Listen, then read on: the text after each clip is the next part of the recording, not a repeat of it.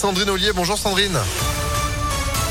Bonjour Phil, bonjour à tous. À la une du monde sur les routes pour ce week-end de trois jours. Bison futé voie orange dans le sens des départs aujourd'hui en Auvergne-Rhône-Alpes. Ce sera vert pour le reste du week-end dans les deux sens. La préfecture du Rhône serre la vis à l'occasion de ce week-end d'Halloween et de la Toussaint.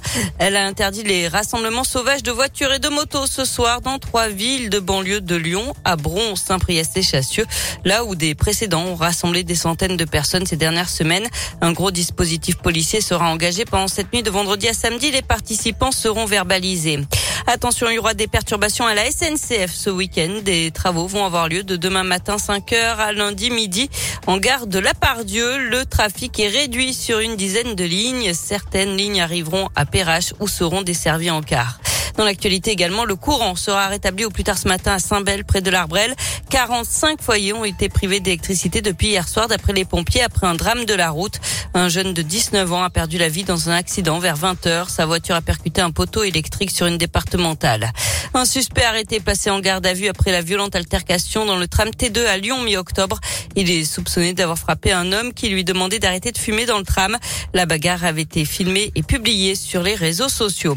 Et puis la présidence de la prestigieuse école normale supérieure de Lyon pointée du doigt. Une enquête sur des violences sexuelles et sexistes demandée par le ministère a conclu que l'établissement n'avait pas suffisamment pris la mesure du problème. L'inspection générale de l'éducation, du sport et de la recherche a recensé 27 situations de violences sexuelles et sexistes depuis 2017. Les victimes sont des étudiantes, à l'exception d'un cas. Les personnes mises en cause sont pour la moitié des étudiants. Pour l'autre moitié, il s'agit de cinq enseignants, cinq autres personnels et quatre personnes extérieures ou non identifiées. Les inspecteurs ont relevé qu'une nouvelle démarche de lutte était à l'œuvre, mais qu'elle restait perfectible. On passe au sport avec du foot. Douzième journée de Ligue 1 qui débute ce soir avec un match PSG Lille et demain Lyon accueille Lens à 21h.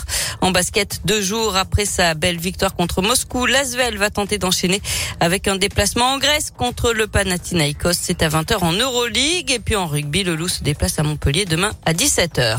Un rappel également, puisque ce week-end, on passe à l'heure d'hiver dans la nuit de demain à dimanche. Il faudra reculer vos montres d'une heure à trois heures. Il sera deux heures. On a l'habitude de dire qu'on gagne une heure.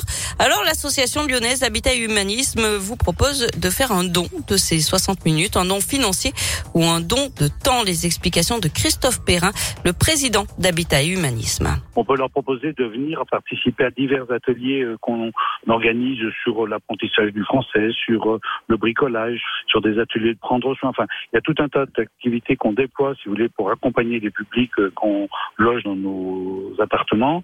L'idée, c'est que, en fait, le bénévole, il s'y retrouve aussi. C'est-à-dire que le temps qu'il donne, quelque part, euh, ben, évidemment, c'est un beau geste, mais ce soit aussi quelque chose qui le nourrisse lui et qui est euh, cet échange ben, donnant, donnant ou gagnant-gagnant entre le bénévole et les bénéficiaires de ce bénévolat.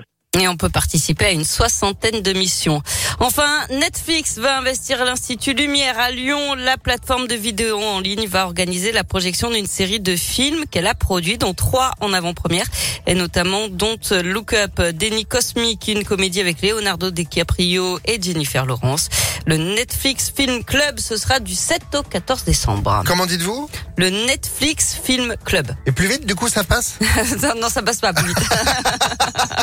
Et à l'envers Non? Bon, d'accord. Merci beaucoup, Sandrine. L'info continue sur ImpactFM.fr. On se retrouve à 10h À tout à l'heure. Allez, à tout à l'heure. Météolion.net